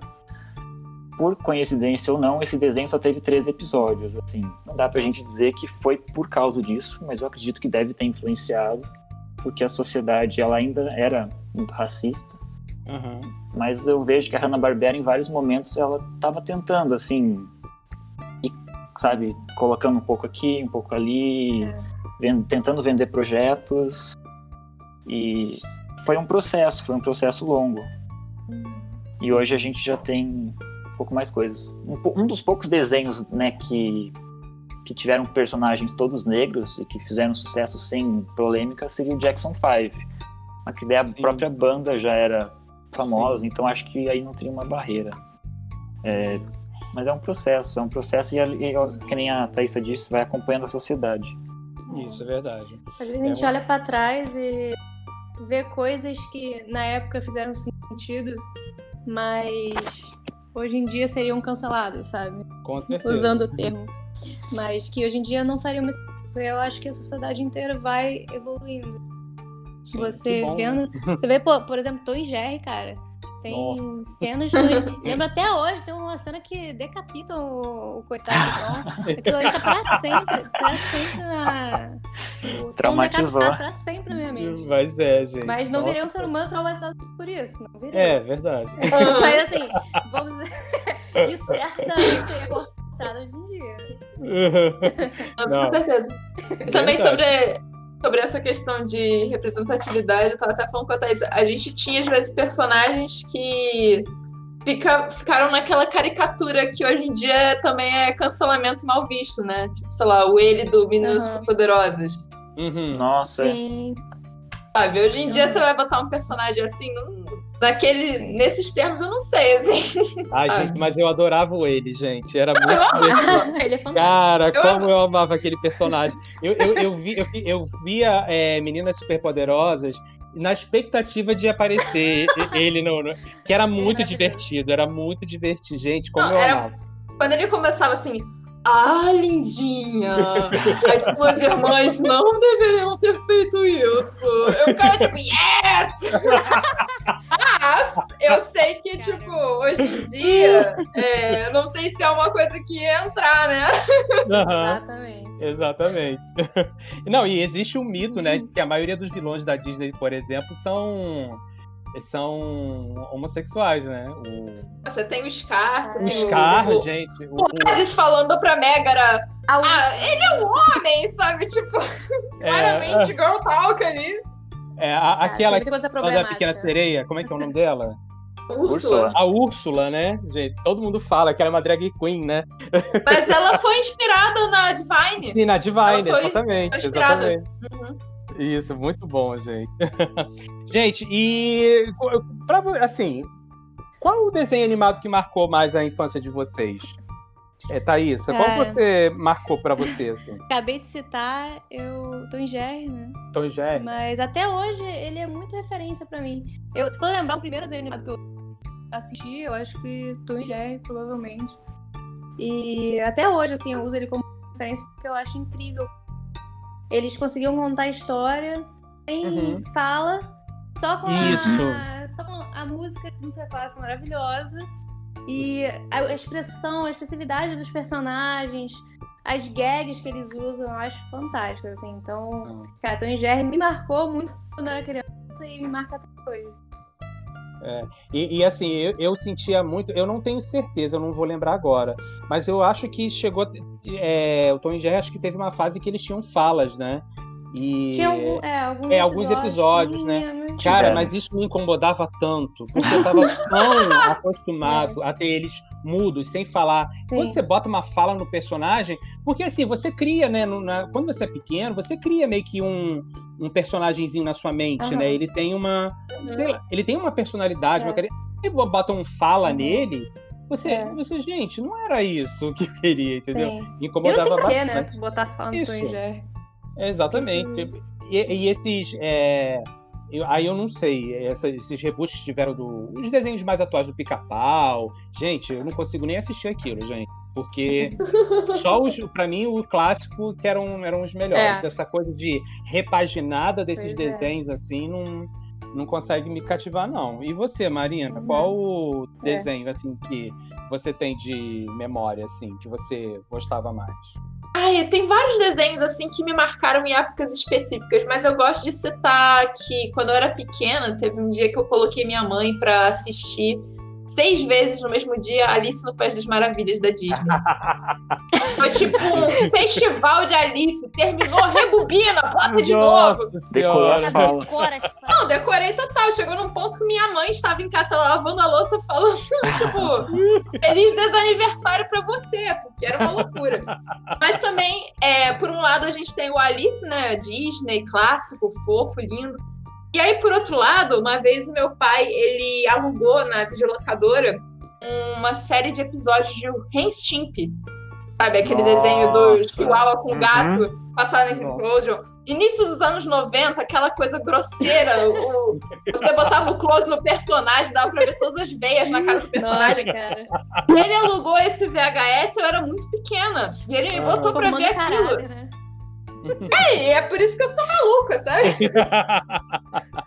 Mas eu acho ótimo. Muito bom. É. E eu, eu, eu, assim, eu acho que um, quando, quando eu tava pensando nisso, eu tava. Cara, eu, eu, tem vários desenhos que eu amava, que vem na minha memória. Mas depois, sabe quando cai a ficha? Porque eu acho que tem uma coisa, quando a gente é criança, que você tem aqueles desenhos, aqueles personagens que você se diverte, né? Que, que é, é legal você assistir, mas tem aqueles que acho que dialogam mais com o teu íntimo, né? Com o seu interior. E eu lembrei que o personagem que mexia comigo, que eu acho que dialogava diretamente comigo, era o Charlie Brown, do Snoopy. Porque eu sempre fui uma. Quando eu era criança, eu era uma criança extremamente tímida, muito tímida. E o Charlie Brown, ele tinha aquela coisa, né? Daquela, aquele problema de socialização que ele tinha com os outros personagens, as pessoas é, praticarem bullying com ele. E, uhum. eu, e eu me identificava com aquilo, mas assim, é, é, não é que eu gostava do personagem, mas parece que quando ele aparecia na televisão, parecia que eu estava me vendo, uhum, entendeu? Sim. Eu acho uhum. muito legal quando o personagem ele dialoga com a criança de uma certa forma, né? Ele ele tá trazendo a personalidade dele e, e a criança está vendo ali na tela exatamente o, o, como ela se sente, né? E ela cria essa conexão. Eu acho muito legal isso. É incrível, você cria essa conexão emocional e você passa também a se entender melhor, às vezes, Isso, no, no, contexto que você tá. É, eu me senti assim, e é engraçado porque é um filme que, para criança, geralmente a criança não gosta muito. Porque eu lembro quando eu era criança, eu gostava desse filme pra caramba. E meus colegas ficavam tipo, não, esse filme é chato, ou não, eu não entendo esse filme. Que era O Corcunda de Notre Dame da Disney. Nossa, mas mano. eu assisti o Corcunda de Notre Dame e eu vi o Quasimodo e toda aquela questão de, tipo, uhum. não pertencer e, e toda aquela dor, e era muito né? Era uma epopeia aquilo ali, era grande, sabe? Verdade, gente, esse desenho é maravilhoso. Assim, aquilo me deixava transtornadíssima de uma maneira boa, sabe? Sim, sim, é exatamente. É, é, tipo, é ajoelhando no chão e cantando junto, mas. verdade, verdade. E, e, você... e assim, ah. eu não vim de uma, de uma criação muito católica, mas eu vim de uma criação católica. Meu avô quase foi padre, então eu acho que toda. Todo aquele contexto era muito intenso pra mim, eu adorava. Legal. E você, Andrei, qual desenho te marcou a sua infância? Ela falou ali do Ren Stimp. É, uma curiosidade. Uma, é? Pô, foi um dos primeiros, foi um dos três primeiros Nicktoons. Hum. Junto com o Doug e os Anjinhos. É, uma curiosidade só, o criador do Ren Stimp foi a foi o primeiro a começar a criticar o estilo cow art, sabia? Ah, que é? a gente vê isso hoje em dia, muita gente criticando o estilo cow hum. art e tal. Explica pra, pra quem tá ouvindo o que, que é o cow art. Dá uma resumida. Na verdade, o cow art é uma escola, uma faculdade é, de, de animação na Califórnia, né, que formou grandes animadores é, que a gente conhece hoje em dia. É, a maioria dos que saíram, que foram para Cartoon Network, para Nickelodeon, estudaram lá, né? Uhum. E ele teve que as pessoas associam que o estilo que começou ali talvez com Gumball, né, e depois vai para Hora de Aventura e segue vários desenhos da Cartoon, que seriam os olhos grandes, a boca. É difícil explicar com palavras, mas sim, sim, sim. a maioria dos desenhos da Cartoon é isso, uhum. essa estética. E aí muita gente critica que todos os desenhos são iguais e que a culpa é da Cal Art e tal. e isso começou, na verdade, com o criador a, do a universidade foi culpada por isso. É, e o criador do Ren Stimp que começou isso lá no começo dos anos 90, porque ele se achava assim. Hum, na verdade, ele queria. Ele criticava muito que os, sei lá, os animadores eles tinham talvez medo ou não arriscavam coisas diferentes. É, e aí ele. Putz, como que eu poderia explicar? Ele. Não é que ele se achava um gênio, mas ele achava que o estilo dele era superior aos outros e que ele uhum. fazia uma animação com uma qualidade muito superior e os outros eram inferiores, sabe? Esse tipo de coisa. Ah. E aí entra na questão do prazo. É, um dos motivos que o desenho foi cancelado é porque ele não entregava no prazo, porque ele era muito perfeccionista. Meu Caramba. É, é, mas um desenho que me marcou foi As Aventuras de Tintim. As Aventuras era... de Tintim? Você gostou é, do filme? Eu gostei bastante, sabe? Um Sério? bom reboot. É. É, e eu me marcou porque, sei lá, eu via que ele era aventureiro e ficava investigando as coisas e... Ah, por quê, né? É, e aí ele era um detetive e eu falava que quando eu crescer eu queria ser detetive. É, Mas depois eu cresci e descobri que ele não era detetive, ele era um jornalista. Olha, tá vendo? muito bom, muito bom.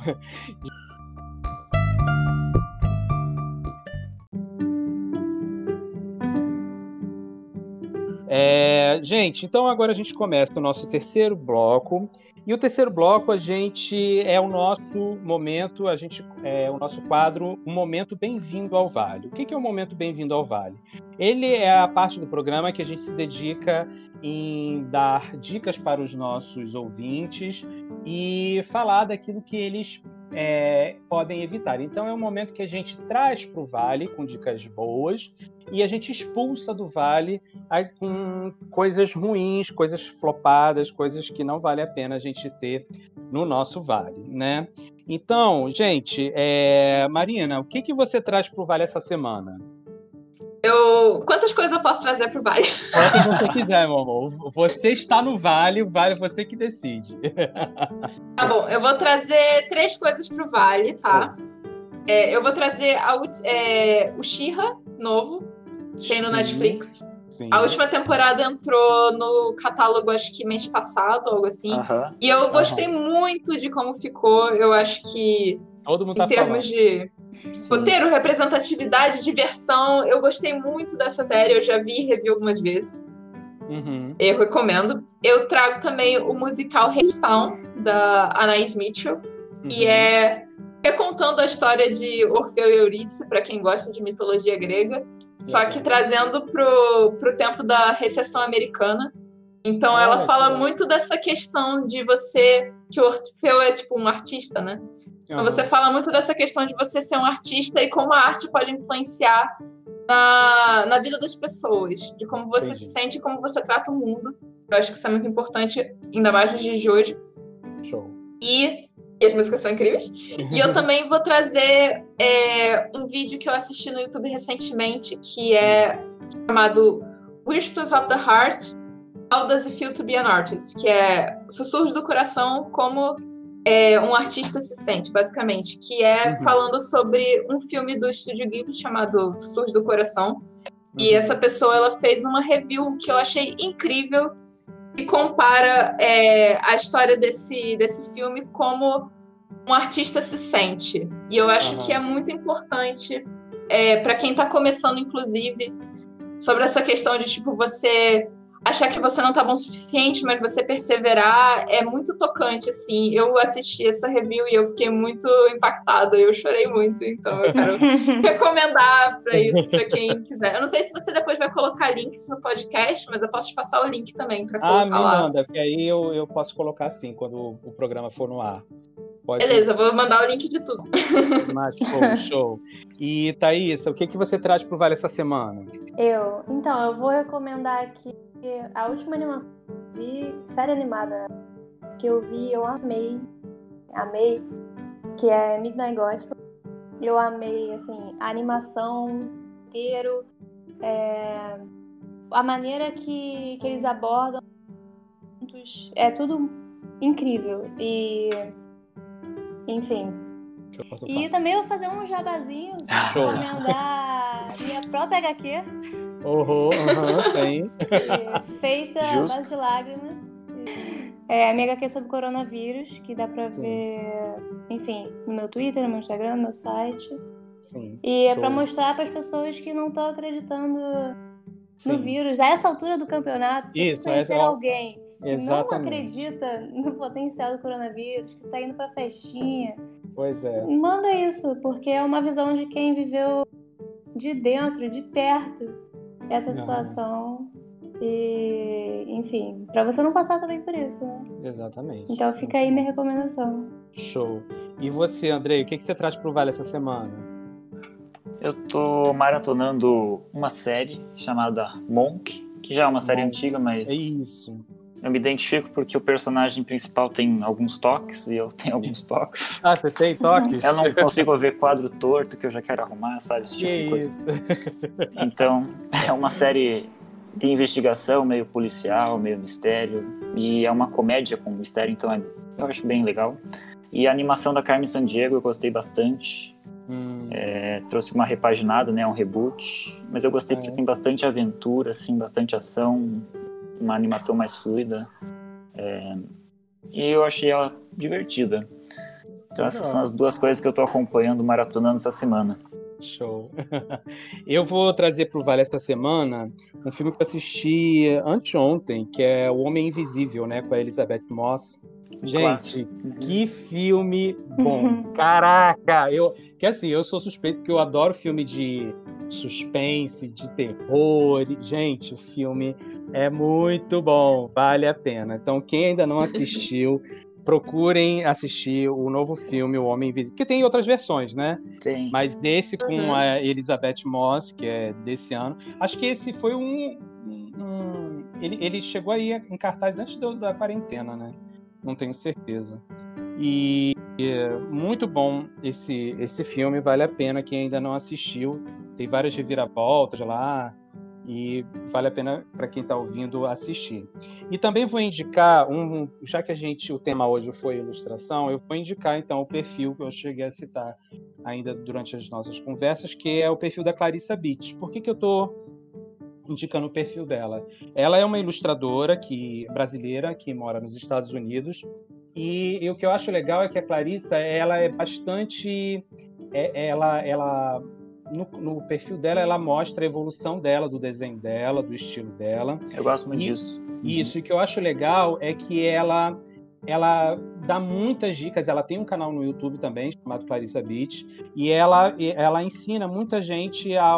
Porque assim, como eu estou estudando, aprendendo né, agora, depois de muito tempo desenho, é, desenho digital, ela ensina bastante, ela dá dicas de como usar o Procreate, que é um programa de ilustração muito utilizado por ilustradores, e ela ensina, ela, nossa, é uma pessoa bastante acessível e ela, você aprende muito no perfil dela. Então eu recomendo muito o arroba Clarissa Beats como ilustradora.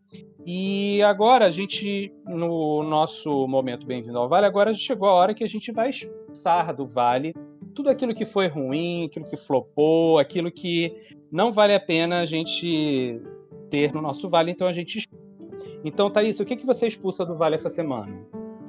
Pô, eu não, não lembro de animação, filme que eu expulsaria. Porque agora eu só consigo pensar no coronavírus. Eu gostaria que ele saísse da minha vida. Porque eu não aguento mais não abraçar os meus amigos. Isso, nossa. Eu Tamo quero... junto, amiga. Pô, imediatamente expulse eles. Sim. Se eu pudesse expulsar alguma coisa nesse momento, eu teria que expulsar isso. Com certeza. Sim. Toda certeza. E você, Marina? O que, que você expulsa do então, é, eu vou expulsar, mas para, na verdade, atiçar a curiosidade de vocês. Olha! Eu vou expulsar o filme Cats. Ah, não, Marina. Ah, vale. Eu acho que ele... Ah, eu não acredito que você tá fazendo isso. Eu estou fazendo isso porque, na verdade, é tudo um plano maligno que eu quero que as pessoas assistam. Nossa. Eu sou entusiasta de filme trash. Oh, e eu Deus. assisti o filme Cats, né? Baseado uhum. no musical Cats, e foi um pupurri de sensações. é... Eu expulso porque, na verdade, eu quero eu que vocês procurem e vocês vejam. Ó, eu quero voltar, eu quero voltar na parte Isso. de recomendações e recomendar o filme Cats. Olha, tá vendo? Fogo no parquinho. Fogo no parquinho, tá vendo? Olha Ele só. traz muitas sensações. E eu não vou explicar nada, eu só vou deixar isso no ar. É uma experiência, uma experiência única, né, gente? Eu tenho Que eu quis dar falar de cada bizarrice, meu Deus do céu.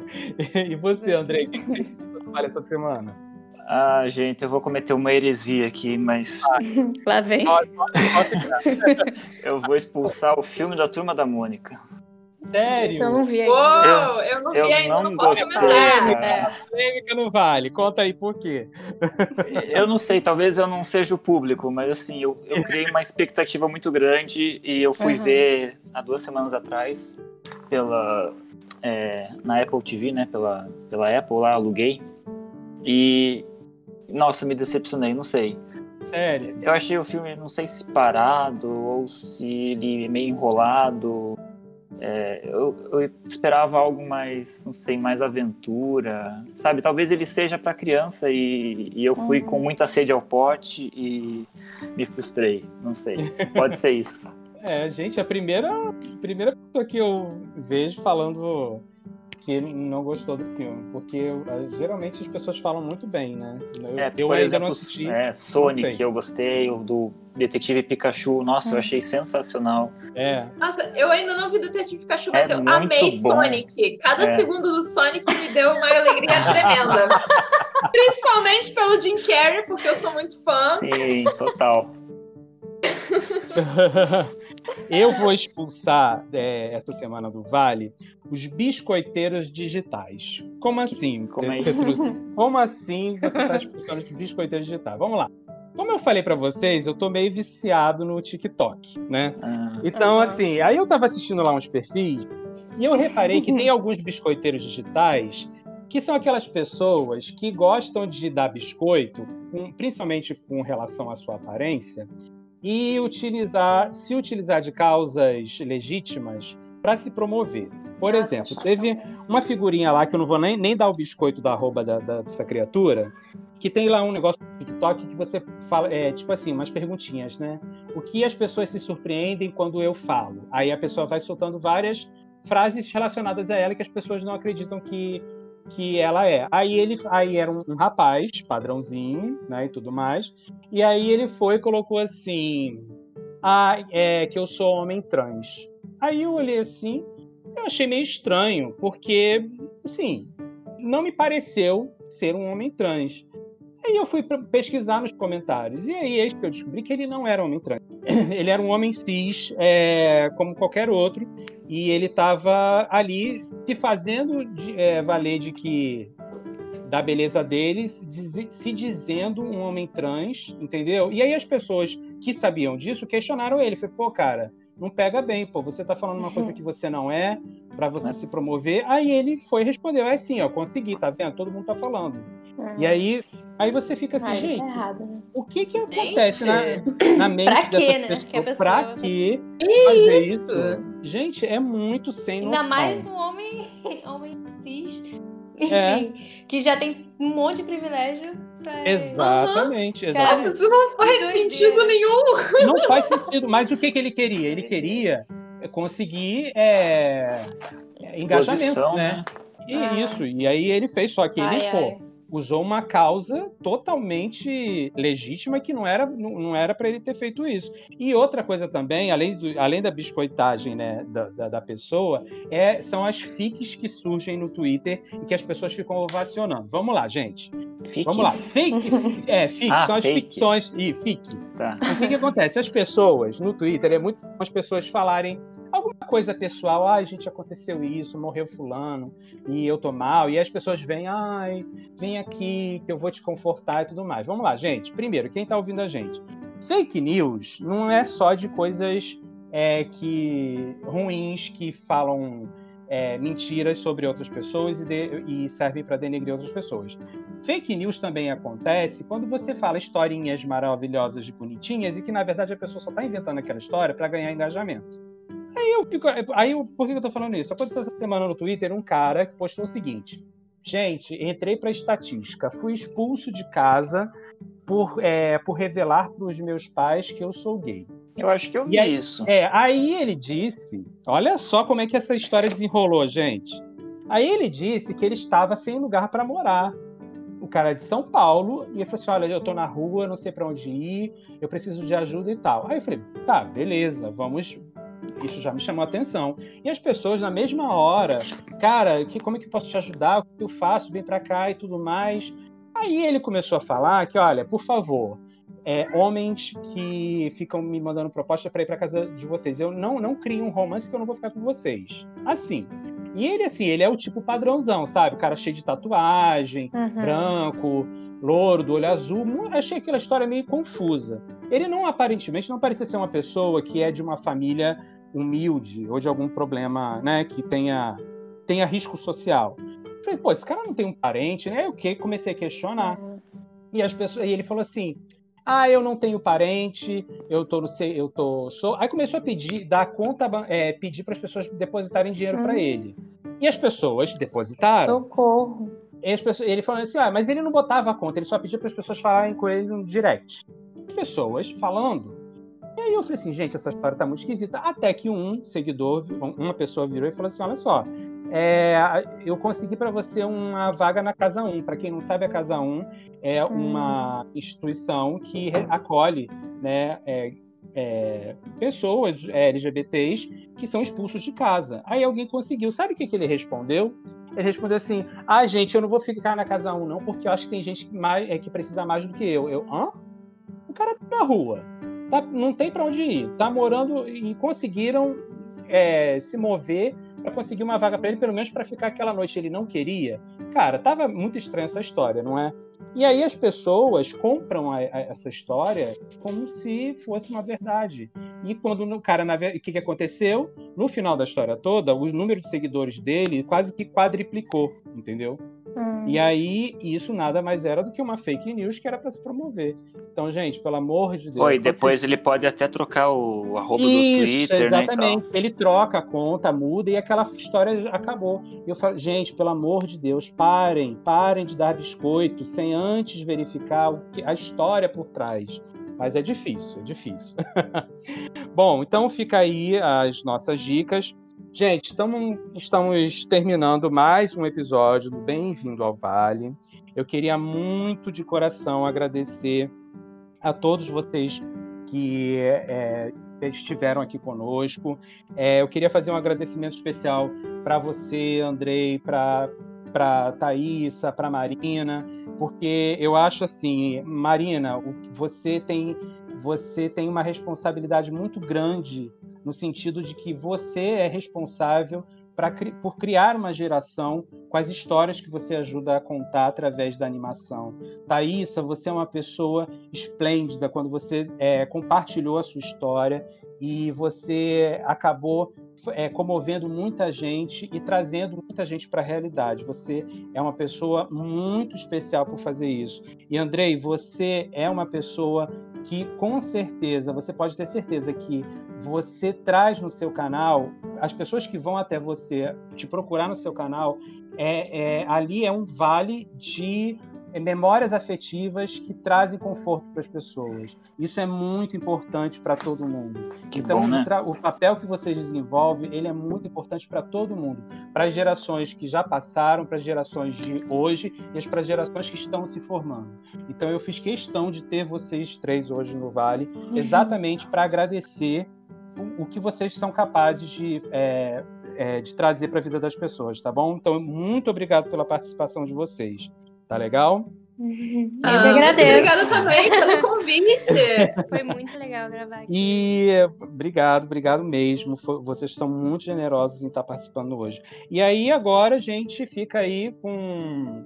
É, é, Marina, é, manda aí teu jabá, como que as pessoas podem te encontrar, fala aí sua arroba. Manda aí, é contigo. Tá, vamos lá. Então, meu arroba no Instagram é marinavasque.art. Se digita M-A-R-I-N-A P-A-S-C.A-R-T. Show. E a mesma coisa no Twitter, só que em vez do ponto vira uma arroba. Uhum. E lá vocês podem acompanhar meu trabalho pessoal e fotos de besteira e de vez em quando eu, eu falo muita, muita besteira também. Mas é isso, pode, pode acompanhar por lá. É, me mandar pergunta e tudo mais, eu sou bem acessível. Muito bem. tá aí, show de bola. E você, Thaís? Manda aí sua, sua arroba, seu jabá. Eu sou arroba Thaís é, T-A-I-S-S-A-M-A-I-A. E no Twitter, no Instagram e meu site é thaisamaia.com.br. E lá você pode ver meus trabalhos, acompanhar o que eu faço, ver fotos dos meus gatos, de coisa. Conteúdos incríveis. Show. E Andrei, fala aí para o nosso público como que as pessoas podem te encontrar. Manda aí. Manda. Todas as redes sociais então são arroba AndreiBedene, no Twitter, Facebook, Instagram e no YouTube ainda é o endereço antigo, youtube.com/barra canal Você Não Sabia. Ah, sim. Mas está só o seu nome lá agora, né? O nome do canal. É, então, para que daí o que acontece? Para eu mudar o endereço do YouTube, eu meio que tenho que jogar fora esse isso. E criar um novo. Só que muita gente já associa, já digita, digita direto, então eu não posso perder uhum. esse domínio. Entendi. É, não tem então, né? Vai ficar assim, acho que para sempre. É.